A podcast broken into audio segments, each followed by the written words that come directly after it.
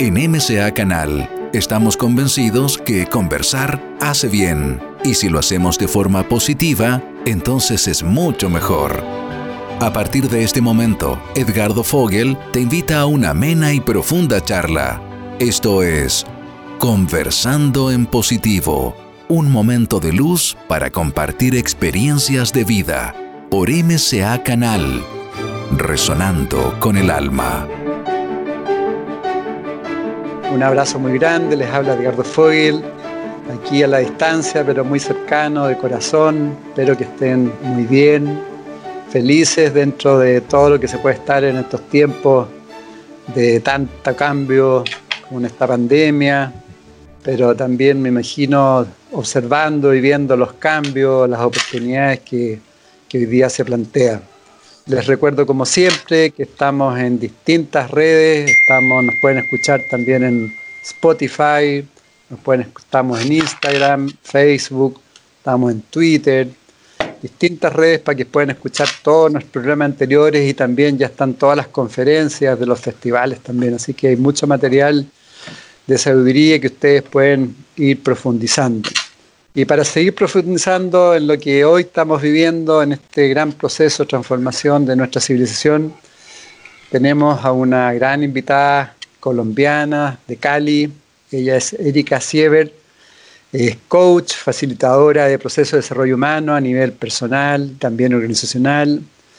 Ella plantea que está fascinada hoy con las inmensas posibilidades que tenemos los seres humanos de aprender de nuestras experiencias de vida, como la herramienta básica para acceder a nuevos espacios de mayor satisfacción y plenitud, comprometida plenamente a servir, acompañar a otro en el proceso de su, de su desarrollo interior.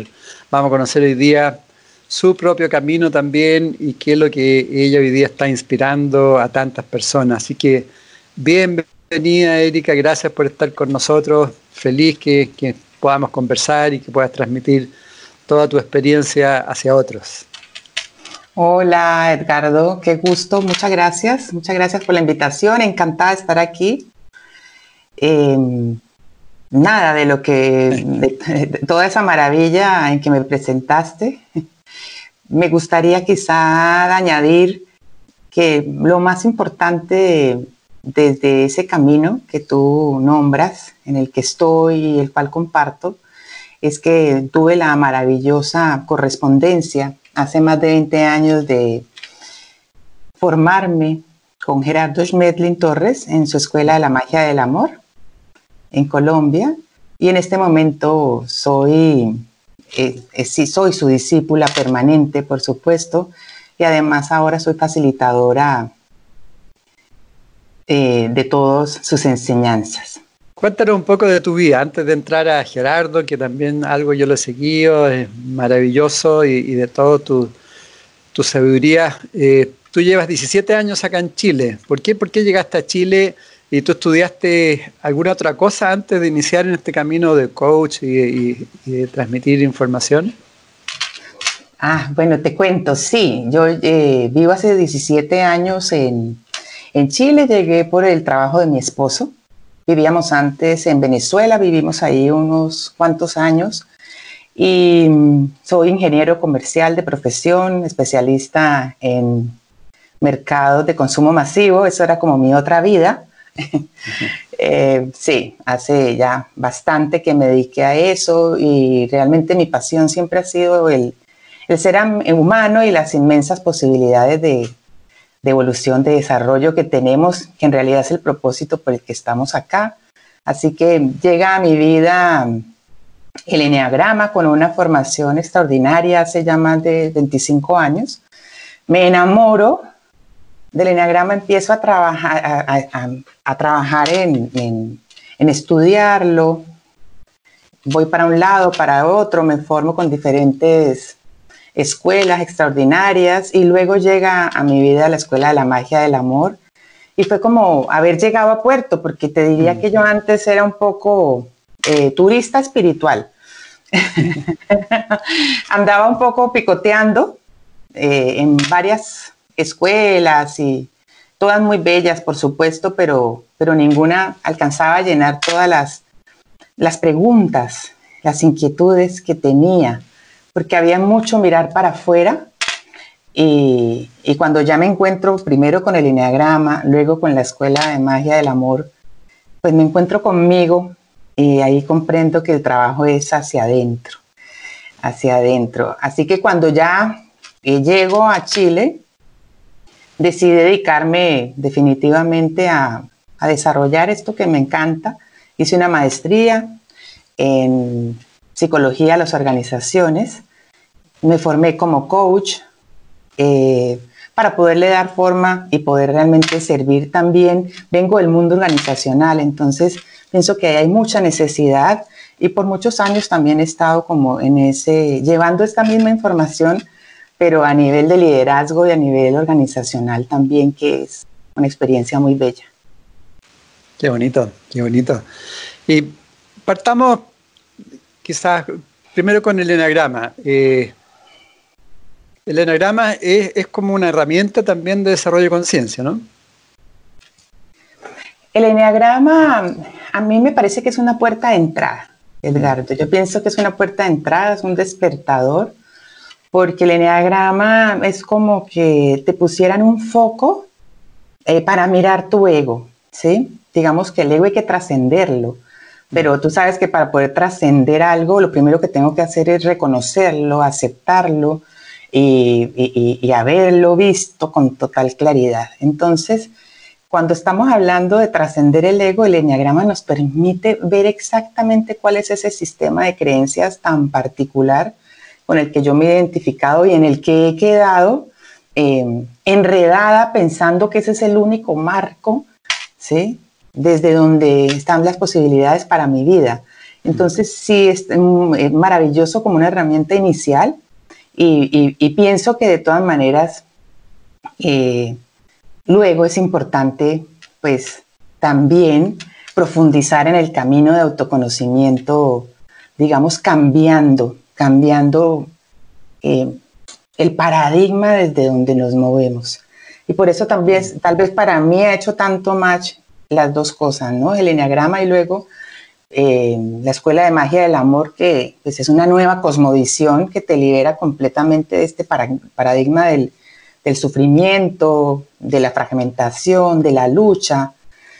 Y tú sabes que mientras tú no desafíes el paradigma inicial en el que nos movemos, que es el, que nos tiene complicados y agarrados de nuestro ego, pues será muy difícil el camino de transformación porque el rollo está en la mente. Claro. O sea, el enneagrama es una, como una primera herramienta para ir conociendo un poco nuestros aspectos más limitantes que tenemos, que de una forma nos tiene atrapados, como el, ego y todos nuestros aspectos defectuosos, nuestros topes mentales, etcétera, ¿no? Por supuesto, por supuesto, y que también tenemos un potencial maravilloso. Eh, el rollo es cómo poder discernir, cómo poder discernir. Y Cuéntanos entonces la, con Gerardo, ¿cómo, cómo, cómo fue y cuáles son, vayamos más a la profundidad, digamos, de, la escuela y de, lo que a ti de una forma te hizo abrir los ojos? Bueno, el primer despertador, como te digo, eh, fue el seminario de Enneagrama porque me hizo darme cuenta de, de, que, de que pasaban cosas y pasaban cosas dentro de mí, ¿sí? Es decir, que el ego era mío, no era, mm. no era del vecino, ¿sí? O sea, la, limitación estaba en mí. Eh, entonces fue muy bello y luego tuve esta maravillosa correspondencia de que llegara a la Escuela de Magia del Amor, que como te digo es una cosmovisión eh, y tiene un subtítulo hermoso que es para aquellos que ya no necesitan sufrir más. es una nueva cosmovisión que en realidad es desafiar Em, el paradigma actual cultural, ancestral, de sistema de creencia limitante desde el cual eh, permanentemente nos movemos, ¿sí?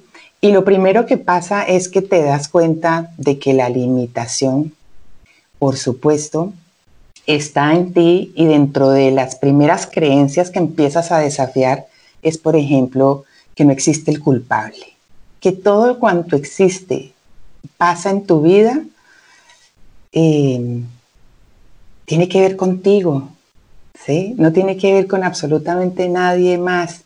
De Dios para abajo vivimos culpando, buscando afuera, ¿sí? Em, quizá quién es el que tiene que cambiar para que yo me sienta bien. Ese es un acto súper egoísta. Cuando empiezas a ver cómo opera el universo, porque eso es lo que podemos ver a través de la Escuela de Magia del Amor, cómo opera el universo, cuál es este orden perfecto, las, las leyes que rigen todo cuanto existe y sucede en él, que nada es producto del azar, que nada es producto...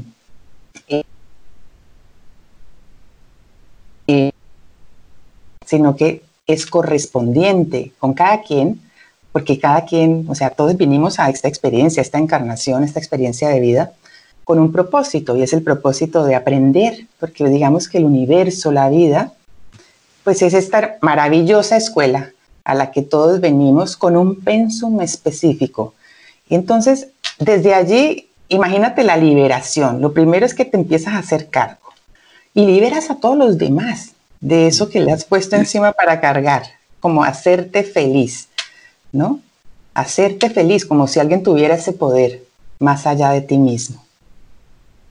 Sí, yo, bueno, he conversado y entrevistado varias veces a Fernando Malcún, que también estuvo en, la escuela, eh, y, he escuchado también algunas charlas, eh, por ejemplo, de la aceptología, algo tú estás hablando ya, eh, pero la importancia, ¿por qué no profundizas un poco? ¿Cuál es la importancia de, de, la, aceptología, pero así en profundidad?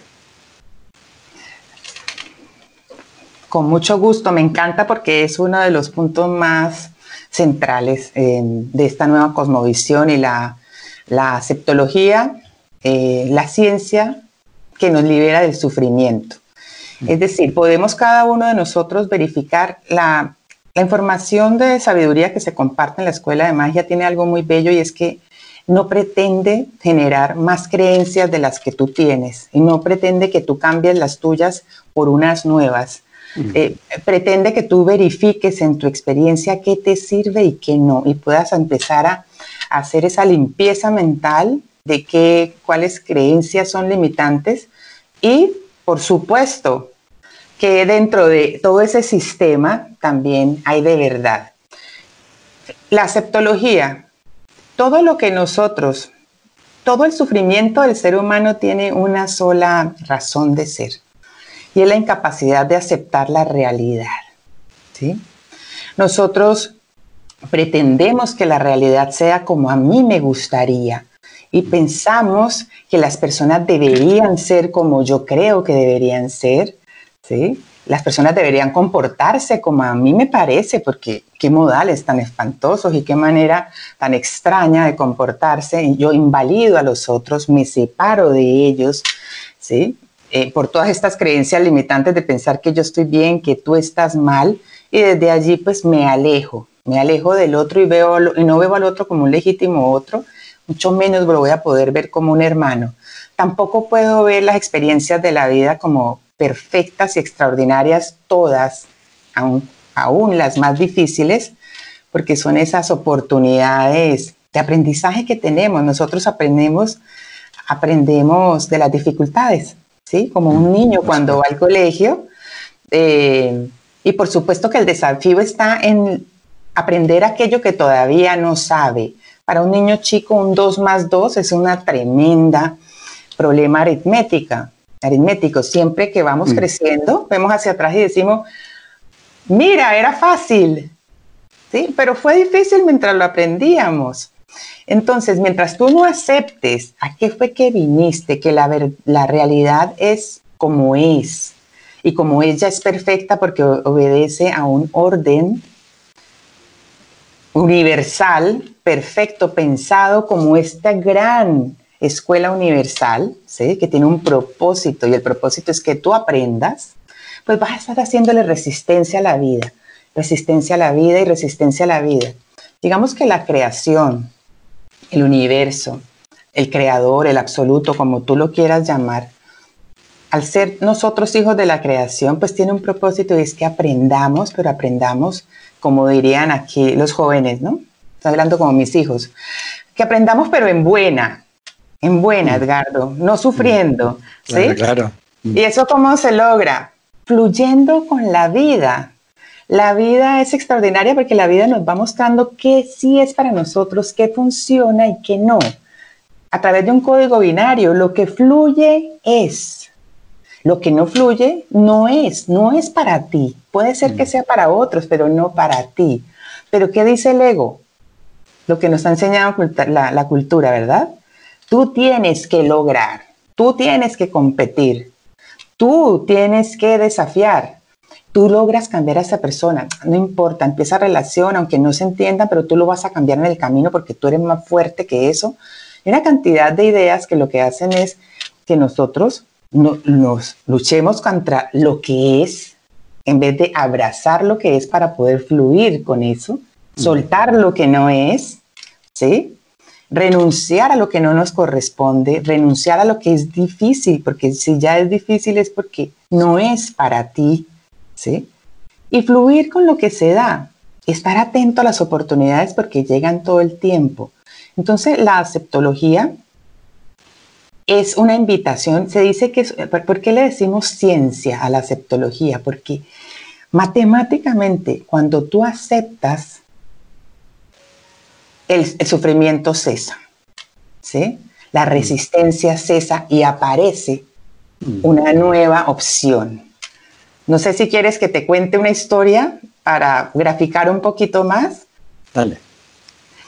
Una historia que me parece muy linda y la hemos escuchado todos seguramente muchísimas veces, ¿verdad? Y es esta historia de, esta em, pequeña mariposa que es, entra a tu casa, entra a tu living y ve que hay un jardín hermoso donde está su alimento, donde están las flores, las plantas, pero ella se choca con el vidrio que separa tu living de tu jardín. Ella no tiene ni idea que existe un vidrio, por supuesto no lo ve, ¿sí? Ella no tiene ni idea que, que, que hay lo que ella hace es que siente una resistencia de la vida hacia ella que no le permite pasar. Pero ella insiste, insiste, insiste por la terquedad de pensar que yo tengo que pasar, yo tengo la fuerza para demoler este vidrio, lo cual es un absurdo, ¿sí? Y en ese esfuerzo, en ese esfuerzo termina deshidratada y muchas veces incluso hasta se puede morir. Resulta que muy al lado, justo al lado de ese vidrio hay una ventana y una puerta abierta que ella jamás vio. ¿sí?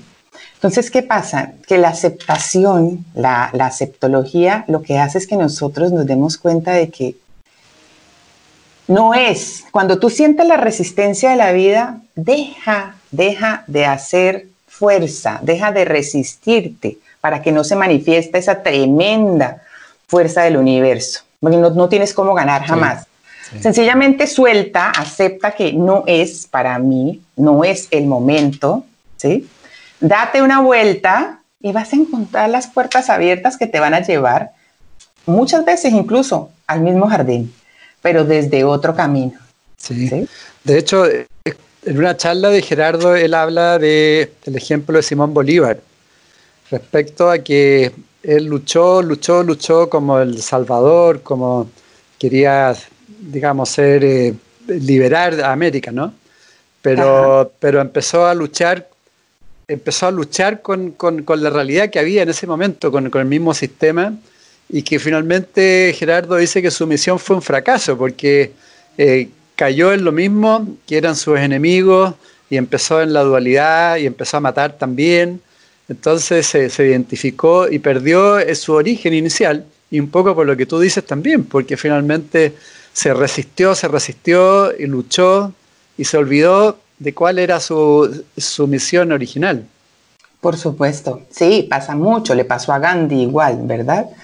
Tú tienes una, función específica conectada muchas veces con una misión, eh, sin embargo, por supuesto que aparece el ego y que, quiere el ego siempre, quiere más, mm. quiere más. Ahora, no nos damos cuenta de que las señales de la vida nos están diciendo, es hasta acá, es hasta acá. Y te hacen un atentado y te mandan una bomba y te mandan una, eh, te hacen una llamada extraña y tú no te das cuenta de que esos son señales de la vida, como decía ahora, el padre quiere que, que, que aprendas, pero que aprendas fácil. los, los que complicamos todo, por supuesto, somos siempre nosotros con la resistencia que le hacemos a la vida.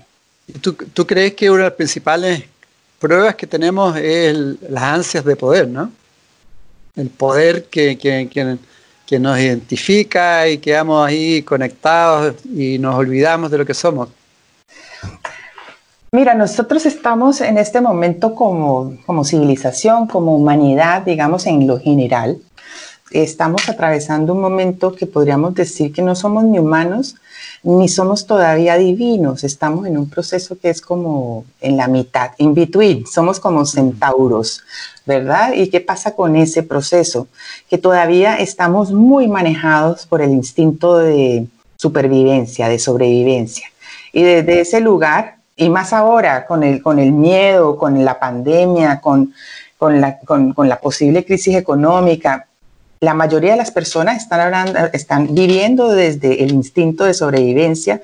Acuérdate que el instinto de sobrevivencia es o lucho o ataco, ¿sí? están a la defensiva permanentemente. Y ven en el otro, cualquiera sea el otro, o las circunstancias de afuera, o el gobierno, o todo lo que está afuera a su alrededor como una tremenda amenaza. Eh, y por supuesto que desde ese lugar, ¿qué queremos? Acaparar tener más, la lucha del ego, ¿sí? Competir.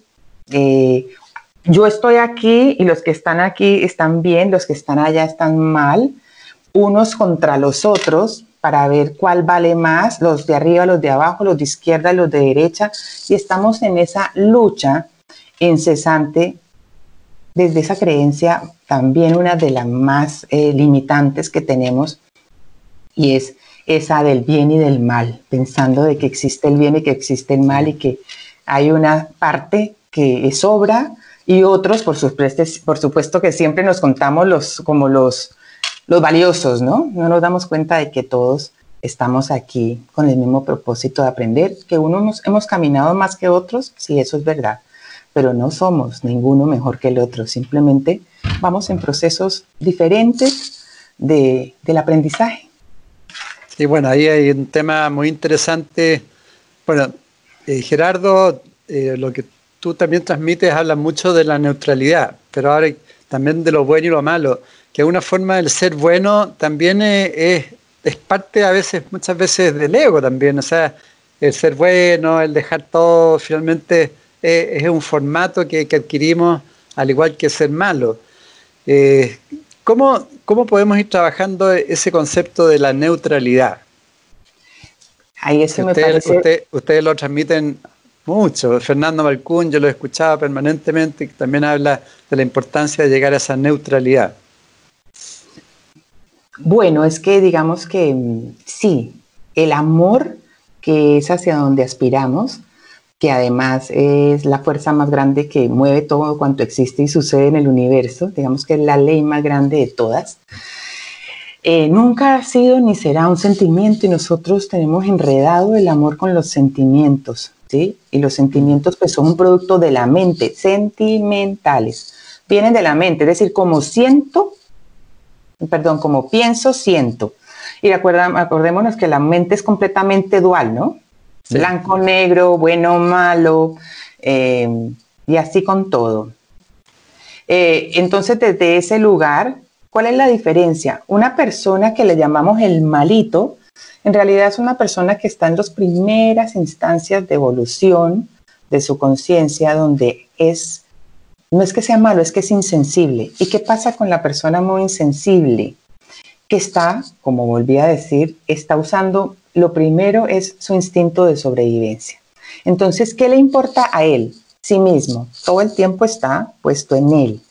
Podríamos llamarlo, nosotros le decimos la persona egoísta porque a, la que le interesa solo él y el resto le da lo mismo. ¿Sí? O sea, sálvese quien pueda. ¿Sí? No está interesado en, los demás ni apoyar a los demás. Y luego viene el que decimos, el que llamamos como el bueno. Digamos que es muy ignorante el malo, porque le falta ignorante como aquel que cree que sabe sin saber, le falta información, información de sabiduría, ¿sí? Para realmente saber. Pero el bueno, que es el que ya desarrolló los sentimientos, entonces ahora es súper sensible. ¿Y que es una persona súper sensible? Que se duele por todo, que todo le molesta, que con cualquier cosa se enoja, que cualquier cosa que tú le digas es para él, eh, se siente, que es ofendible, o palabras como las de moda, ¿no? Que ahora mucha gente, pues como el 80%, se indigna por todo.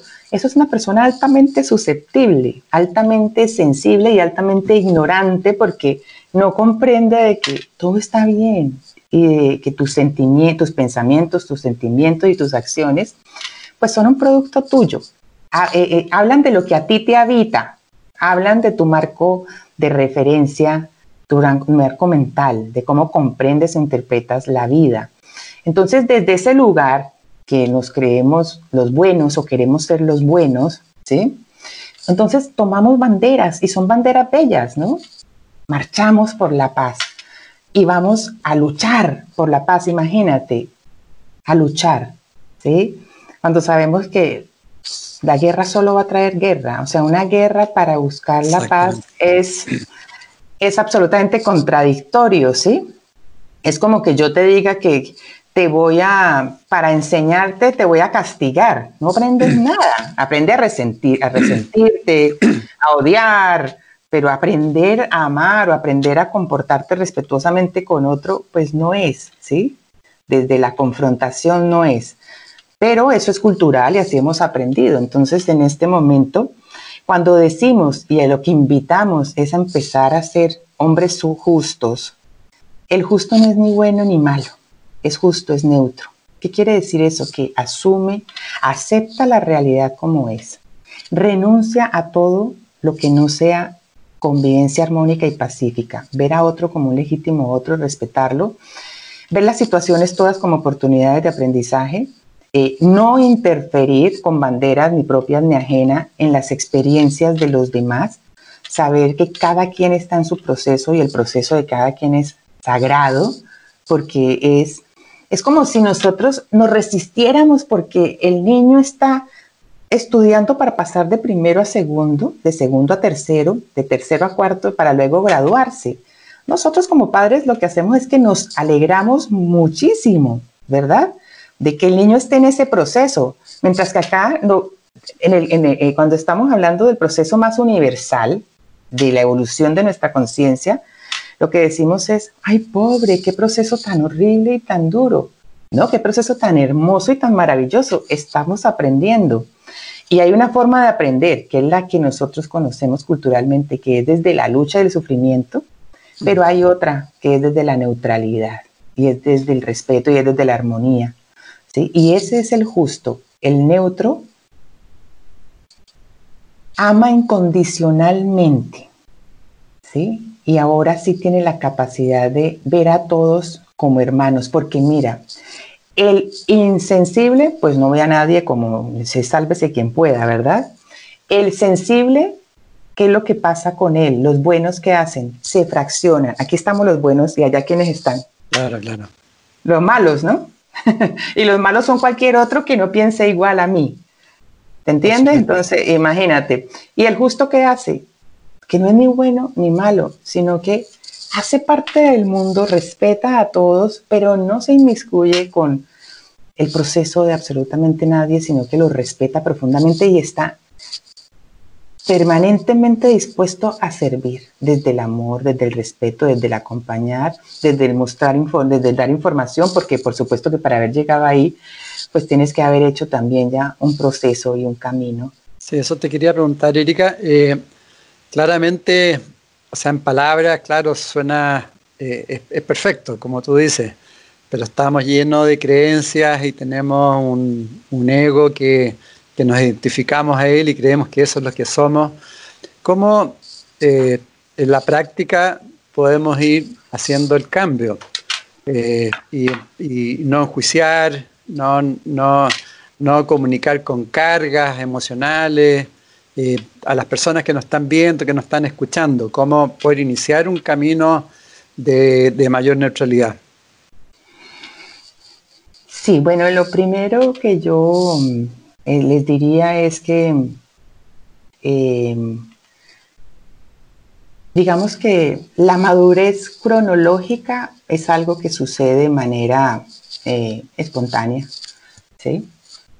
Pero la madurez espiritual, la madurez mental es voluntaria, ¿sí? Este es un proceso, es un trabajo voluntario, no se da de manera aleatoria, no se da de manera espontánea. Tú tienes que hacer que pase. Y lo primero es hacerte cargo completamente de tu vida, empezar a darte cuenta de que tu vida es, es tuya, es tuya, lo que tú piensas, lo que tú sientes, lo que tú decides, lo que tú dices, lo que tú haces, ¿sí? Es absolutamente, habla de aquello que te habita, ¿sí? Genera una actitud frente a la vida, genera unas acciones y genera, por supuesto, unos resultados que son coherentes, que son completamente, eh, que son, son completamente los esperables de aquello has dado. Es decir, solo cosechamos de lo que sembramos. No puede ser o no es posible, Edgardo, para que empecemos como a, cuestionarnos, ¿no? Desafiemos el sistema de creencias, que el sistema de creencias, por ejemplo, que nos ha dicho, eh, el amor está fuera. Entonces imagínate la responsabilidad, tú estás, pues, empiezas a buscar a alguien que te haga feliz, alguien que te ama cuando tú eres incapaz de amarte a ti mismo, ¿sí? eres incapaz de amarte a ti mismo, por supuesto que entonces eres incapaz de amar a otro, eres incapaz de ser feliz contigo mismo, entonces por supuesto que eres incapaz de ser feliz con nada ni con nadie, porque ese espacio, ese vacío interior nadie lo va a llenar. Entonces el primer trabajo es eh, primero tú, primero tú, primero tú, primero tú, primero tú, llénate de amor hacia ti. Primero sí, siembra todas las semillas de amor en la tierra fértil, en tu tierra fértil que es tu mente. Observa tus pensamientos, qué piensas de ti, qué piensas de la vida. Si tú piensas que la vida es dura y es difícil, pues la, la, interpretas como dura y, y como difícil, las actitudes van a ser exactamente iguales a eso que estás pensando, ¿sí? Pero si tú piensas que es maravillosa y que es una oportunidad increíble, pues todo lo vas a ver desde la valoración, desde la gratitud, porque fíjate, eh, no va a haber persona posible de que te haga feliz a menos que tú la valores, ¿sí? Que tú la valores y entonces en presencia de ella dices, oh, qué maravilla, y te vas a sentir feliz, pero eso es una interpretación tuya. Eso vive en ti, esa, esa libertad de escoger ser feliz.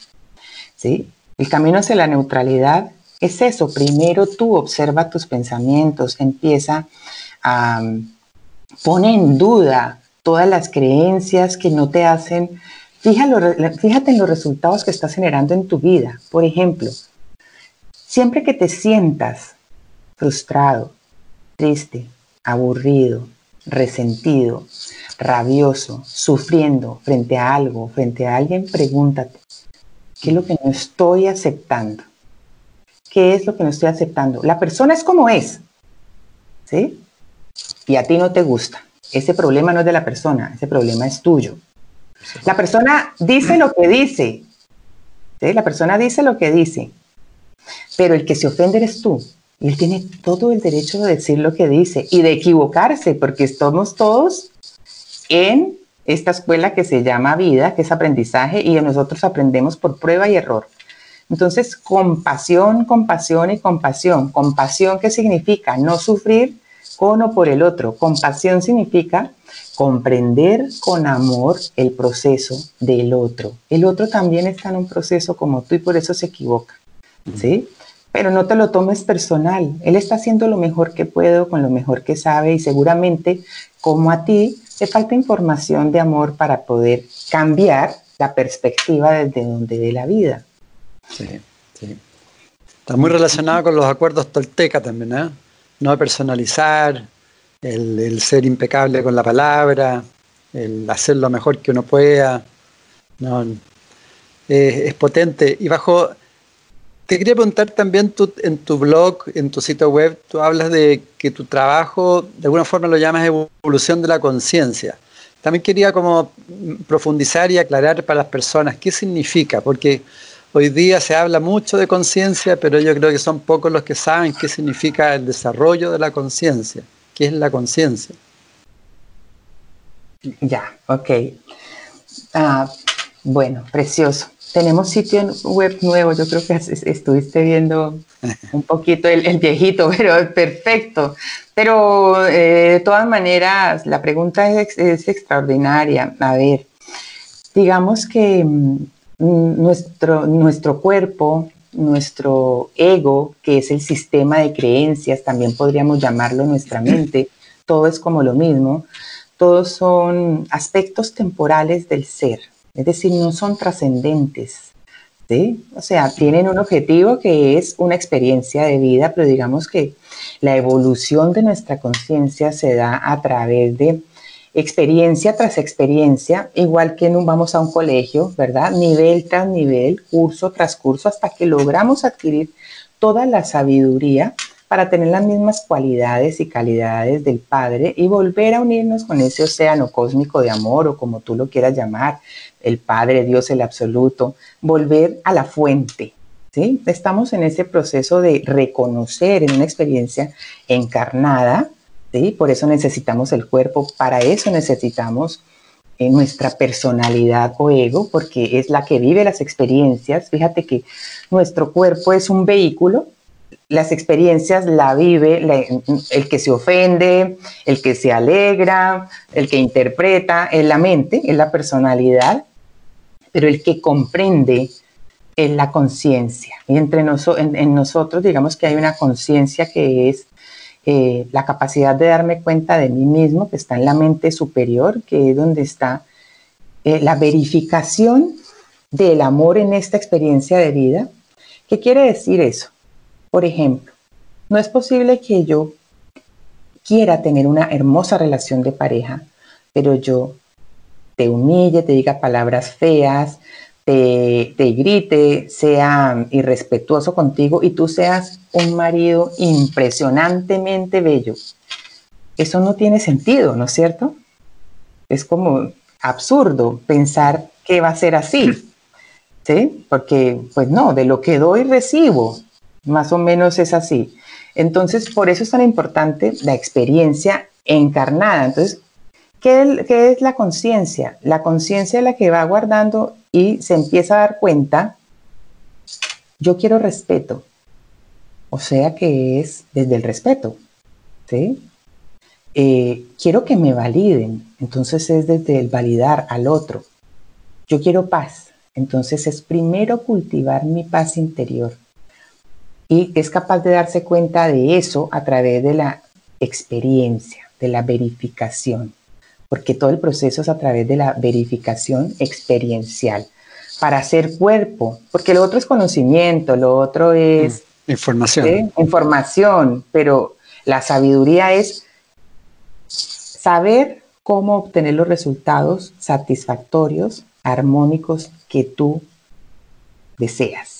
Yo deseo tener una buena relación de pareja y mi relación de pareja es excelente. O sea que estoy siendo sabia, estoy utilizando información y estoy utilizando, me estoy expresando desde el amor para tener ese resultado. Si mi relación de pareja es nefasta, ¿qué me estará diciendo el resultado que siempre es objetivo? Yo puedo creer que soy una esposa increíble, ¿sí? Pero si yo voy y miro el, el resultado que es objetivo y resulta que mi relación no funciona, ¿Qué hacemos normalmente? No es que el problema es del otro, no.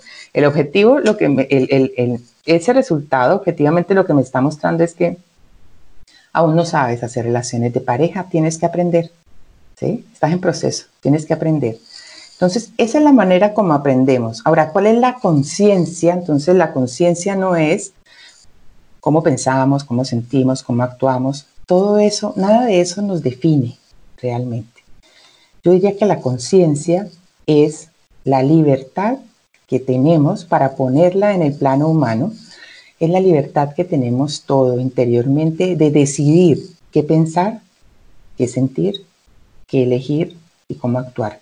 Ahí está, ahí está operando nuestra conciencia, que es la comprensión, ¿sí? La comprensión de amor, donde yo voy a ser em, correspondiente con aquello que anhelo, o sea, el, el cambio que quieres ver en el mundo, ¿sí? Para ponerlo de una manera fácil. Sé el cambio que quieres ver en el mundo, pero parte por ti. Ahora, es importante diferenciar el comprender con el entender, porque el entendimiento es mucho más racional, ¿no? La comprensión tiene que ver con el hacer también. Claro, en el entendimiento nosotros entendemos, eh, entendemos lo que los maestros nos dicen, es súper, como decías tú, ¿no? Es súper obvio, es súper claro, eh, pero ponlo en práctica y ahí es donde está el grado de dificultad. La comprensión está en hacerlo y hacerlo de tal manera que el resultado sea satisfactorio para ti y satisfactorio para todo tu entorno y ahí estarás entonces usando tu comprensión, estarás usando las herramientas de amor, estarás realmente transformándote y transformando tu realidad, porque se trata se trata es de eso, ¿no? De cómo logramos acceder a mayores niveles de satisfacción. Y el proceso evolutivo de nuestra conciencia es un proceso que es evolutivo, nunca involutivo, nunca involucionamos. Siempre vamos creciendo experiencia tras experiencia como un niño que va creciendo, ¿verdad? Va acumulando información, comprensión, igual en el colegio, igual lo hacemos nosotros. ¿Qué quiere decir? Que cuando eh, cada vez que estamos más adelante en el camino, pues tenemos más comprensión, más bienestar, mejores relaciones, ¿sí? Pero esto, digámoslo que veámoslo como un plan a largo plazo. un proceso. Es un proceso, es un proceso, sí. Y ahí quiero decir algo y es, es eso. La vida es un proceso, ¿sí? La evolución es un proceso, tiene principio y tiene fin. No es un problema, es un proceso. ¿Y cómo, Erika, cómo se relaciona lo que tú estás planteando con el vivir el momento presente? ¿Cuál es la relación entre vivir el momento presente y la evolución de la conciencia? Ah, Porque también se, habla, también se habla mucho del momento presente, pero puede ser, puede ser algo cliché que se dice, no, tenemos que vivir el ahora, el momento presente. si yo vivo más el presente, ¿voy a evolucionar más? Si yo vivo el presente, puedo hacer realmente los cambios. Mira, nosotros en nuestra mente otra vez que es pendular, que es dual, sí, que es fluctuante y que no nos podemos em, fiar mucho de ella si la dejamos suelta, que además se le llama la loca de la casa, ¿verdad? Porque hace lo que quiere. Entonces, desde ese lugar nosotros estamos eh, Vivimos la vida desde el pasado, a través, en el pasado que hay, en el pasado solo hay recuerdos, Y vivimos la vida en el futuro, y en el futuro que hay, en el futuro hay expectativas, ¿verdad? Digamos que, fíjate que ambas cosas son imaginarias, porque no hay un lugar físico, no es concreto, no es tangible, tú no puedes tomar acciones en tu pasado. El pasado es historia, el pasado ya fue. Tú puedes tomar decisiones de cómo reinterpretar y comprender el pasado para valorar la experiencia de aprendizaje que tuviste allí y agradecer profundamente cada una de esas experiencias eh, que, que te han permitido desarrollarte hasta ahora. La mayoría de las personas no hace eso, sino que va al pasado es a dolerse, a culpar, a estar resentida, tiene odio, dado quien fui, dado lo que me pasó, tengo estas limitaciones hoy. Y ve la vida desde esa perspectiva súper negativa, ¿sí? Entonces, en, esa, en, en ese estar en el pasado, cada vez que mi mente se va al pasado, que es inconsciente la mayoría de las veces, ¿qué es lo que está pasando en ese momento? que yo no estoy viviendo el hoy, no estoy viviendo la oportunidad de este instante, estoy en el pasado y el pasado se vuelve una proyección a este presente entonces recreo una y otra vez sin darme cuenta las emociones, los sentimientos, las creencias, la rabia, el resentimiento, la limitación, ¿sí? Y entonces no puedo ir hacia un futuro, porque veamos qué es el futuro. El futuro es la proyección de este presente. el futuro no es algo que queda en la distancia, el futuro es el, próximo instante. ¿Sí? ¿Cómo va a ser tu futuro? Exactamente igual a este instante. Es decir, en este instante tú siembras la semilla del instante que sigue. ¿sí? Pero si este instante es, está puesto en el pasado, pues vas a recrear una y otra vez ¿sí? la misma lo, mismo, la misma limitación, la misma limitación, y no será posible que una, hagas una nueva proyección de amor hacia el, hacia el futuro. Por eso el, eh, el instante presente, que en realidad es un instante, este presente, es el único espacio que tenemos los seres humanos para tomar decisiones y para actuar. Mm. Es el único instante donde podemos trascender el pasado, es el único instante donde podemos construir el futuro. Y es en este instante cuando tú eliges, ¿sí? Porque todo está en esa libertad interior, en esa conciencia de elegir quién soy, cómo me comporto hoy, cómo veo el mundo hoy, en este minuto. Es decir, si, si logro comprender de alguna forma, nosotros vamos acumulando esa información de sabiduría en los momentos presentes. Y esa información se va incorporando al ser y queda es una información, se puede decir, inmortal, digamos, que con eso vamos evolucionando. Es inmortal, es inmortal, por supuesto, sí. La información de amor es lo único que trasciende en nosotros. Afortunadamente, ni la ignorancia ni el ego trascienden, solo trasciende el amor, la comprensión de amor en nosotros y va a ser parte de un archivo que se llama la conciencia permanente, que es realmente digamos, quien realmente eh, somos, ese ser que es completamente eh, permanente, prístino, amoroso, de las cualidades iguales, cualidades del Padre y que es realmente eh, en, ese lugar somos hermanos, porque estamos absolutamente todos idénticamente limpios y bellos. ¿Mm? Quizás con esa, con esa experiencia de conciencia es como le hacemos el aporte a la creación también.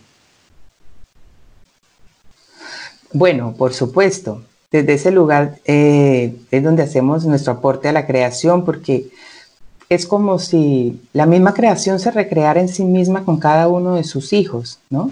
La evolución de cada uno de sus hijos hace, es una retroalimentación para sí misma. Y así se expande. ¿no? Exactamente, exactamente. Y hace que entonces este amor se expanda, se expanda, se expanda. Bueno, y vemos ahora que estamos en expansión, ¿no? El universo, y, estamos en expansión siempre. Porque ese ¿Cómo, hablando de eso, ¿cómo ves tú lo que está pasando hoy día? ¿Tú ves que hay un proceso de transformación de la civilización con todo lo que está sucediendo? Efectivamente estamos atravesando un momento súper especial, un momento mm, histórico, eh, precioso, además acompañado por, por, la pandemia, acompañado por el desafío de quedarnos en casa, de encontrarnos con nosotros mismos, de encontrarnos con la intimidad, con, con, con los que convivimos el día a día, que es donde está, digamos, el desafío más grande, porque están los contrastes más grandes, los entrenadores, ¿verdad? Que tenemos para nuestra vida, para desafiarnos, están allí permanentes. Entonces, eh, pienso que es una oportunidad preciosa. Eh, el proceso de aprendizaje, de evolución de los seres humanos es un proceso absolutamente individual, es personal. Nosotros no evolucionamos, digamos, eh, por otro. Otro no evoluciona por mí, ni hacemos una evolución colectiva. Lo que sí pasa es que eh, fuera de nosotros se presentan oportunidades colectivas, porque el universo es súper eficiente, ¿sí? Para que cada uno en su propio nivel viva su propia correspondencia. Fíjate que ahorita, digamos que pareciera que estamos viviendo todos lo mismo. Sí, la pandemia, eh, la situación de, de, incertidumbre económica y de todo, sí, puede ser global, ¿verdad? Global, nos toca a todos por igual. Y sin embargo, eh, la experiencia es absolutamente mm. personal. Para algunos es una oportunidad maravillosa, hermoso, están maravillados, se han reencontrado consigo mismos, se han, hecho unos, unos upgrades increíbles de, despertarse, de volverse a tomar, de abrazarse, abrazar la realidad, de reinventarse eh, económicamente, de, de, reinvertirse en las relaciones. Y para otros ha sido pues una catástrofe, ¿sí? Porque la interpretación y la capacidad de aprender pues es opcional, es voluntaria. Hagamos un repaso, tienes temas, unos cursos muy, muy, muy aportadores. Por ejemplo, tienes un curso que se llama, que, estamos, que tiene que ver quizás con lo que estamos hablando, las señales de la vida. Sí, las señales de la vida. Uno tiene que ir tomando las señales, un poco lo que estás diciendo, tomando las oportunidades las señales de la vida es un curso precioso, sobre todo por lo práctico, porque son las leyes de la vida diaria, ¿sí? Y cómo estamos nosotros todo el tiempo eh, acompañados y apoyados por el universo para que no lo pasemos mal, sino para que realmente disfrutemos eh, este estar en este colegio extraordinario. Entonces son unas leyes súper sencillas, pero hay que conocerlas y dejarse guiar por ellas. Entonces están, por ejemplo, la ley del 2. La ley del 2 es que el universo siempre, siempre, siempre responde a tus preguntas con un código binario. Y el código binario es es, sí o no. ¿Cómo le preguntamos al universo cuando tenemos alguna inquietud sobre cualquier cosa? Eh, una relación, un viaje, un trabajo, un proyecto. Entonces tú le preguntas a la vida, pero la vida no, no, la manera de preguntarle no es vida, por favor, contéstame, sino que se pregunta desde la acción. La vida no, el universo no responde a la inacción. Entonces, tú quieres un trabajo nuevo, pues mandas tus tu currículum a muchas partes y esperas a que, tu vida, a que la vida responda. Si la vida responde y muchos te llaman, ¿sí? Y las oportunidades están lloviendo y todo se da, la vida tiene una respuesta y esa respuesta es, por supuesto, este es el momento de cambiarte.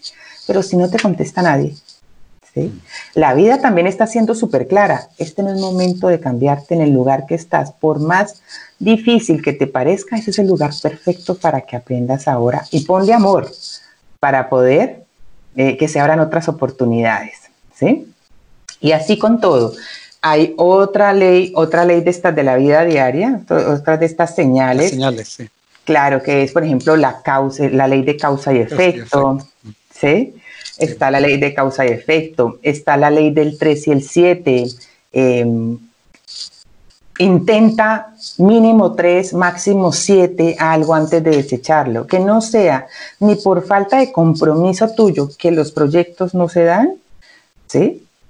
Ni que te mantengas en terquedad, que es lo que nos pasa con el ego, que creemos que la vida debería ser y yo me empeño en algo que no es para mí, ¿sí? Está Em, la ley de los, de los vasos comunicantes, ¿sí? Nosotros hemos escuchado que hay vampiros energéticos, entonces también entender de que no existen los vampiros energéticos, no hay personas tóxicas, hay personas con mayor nivel de ignorancia que nosotros y con las que más amor y más compasión deberíamos tener.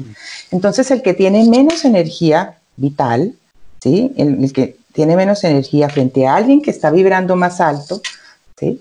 Por ley de vasos comunicantes, siempre el que tiene más tiende, lo que tiene más tiende a ir hacia lo que tiene menos. Y si tú pones varios, por ejemplo, es una ley física, ¿sí? si tú pones varios vasos y abajo tiene un recipiente con agua y los, y, los vasos son de diferentes niveles, te das cuenta que al final todos se nivelan.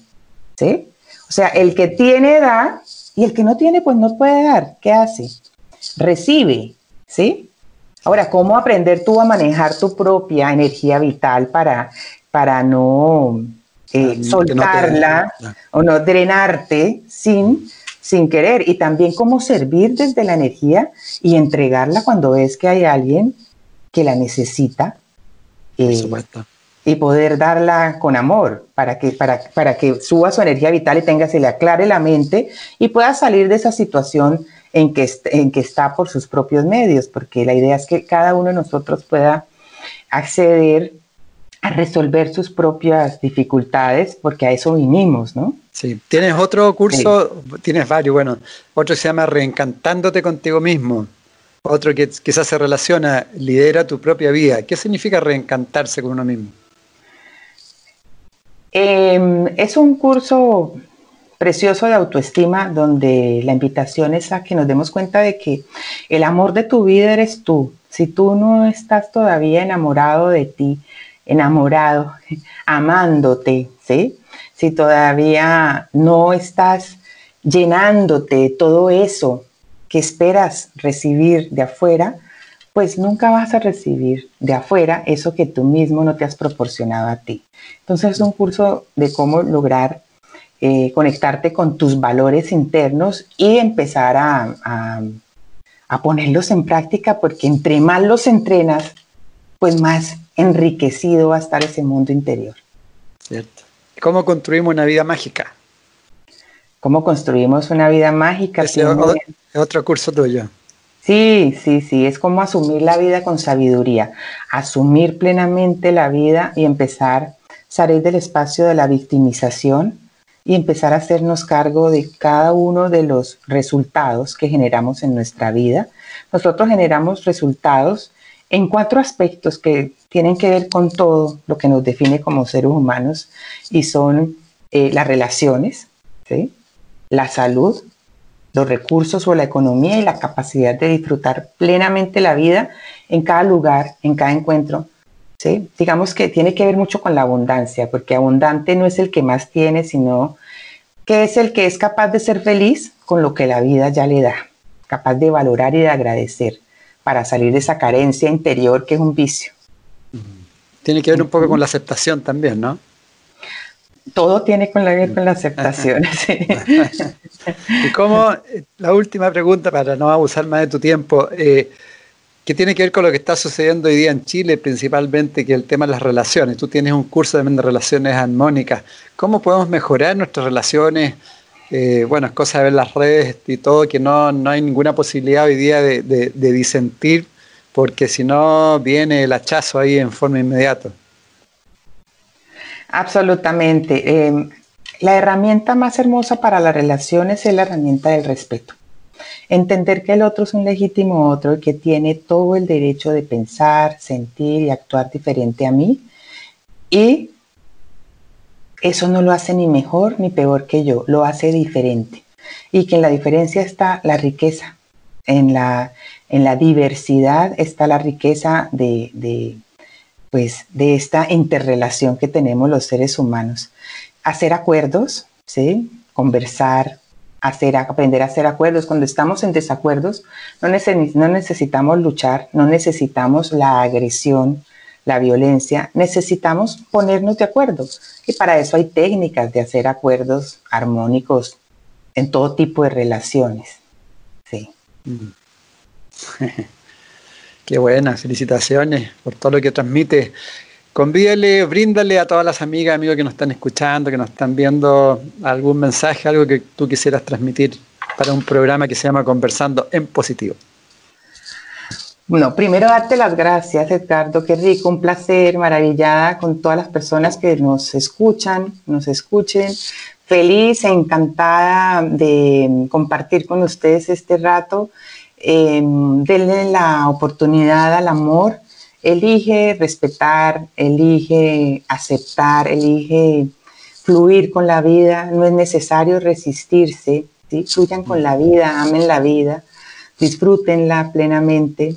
Eh, no sé si, bueno, y los invito a que nos sigan por las redes. Por supuesto. Diga, diga. Eh, nos sigan por las redes, es Despertar de la Conciencia Chile, todo seguidito para Instagram y para Facebook es Erika Ciber, una rayita Despertar de la Conciencia, así que eh, que nos sigan, tenemos cursos preciosos y mucho material que compartimos permanentemente para acompañarnos. Muy importante para estos tiempos, ¿no? Necesitamos ir generando una masa crítica importante para esta transformación y hacer un cambio profundo de, nuestra sociedad. Así es, sí, así es. Bueno, muchísimas gracias Erika, felicitaciones por lo que haces, por lo que le transmite a tantas personas y ayudas a tantas personas. Y también muchas gracias a todas las amigas, amigos que siempre están eh, escuchando, viendo y también eh, experimentando con toda esta información para, para ir sumando más seres humanos a este proceso. Así que muchas, muchas gracias. Eh, y nos vemos en otra oportunidad y, y gracias a todas las amigas y amigos. En MCA Canal estamos convencidos que conversar hace bien y si lo hacemos de forma positiva, entonces es mucho mejor. Edgardo Fogel te acompañó en una amena y profunda charla. Esto fue Conversando en Positivo, un momento de luz para compartir experiencias de vida por MCA Canal, resonando con el alma.